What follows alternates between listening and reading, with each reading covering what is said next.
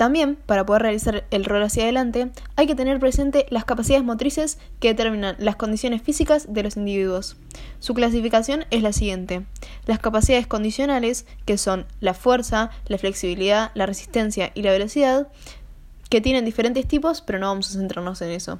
Y luego están las capacidades coordinativas.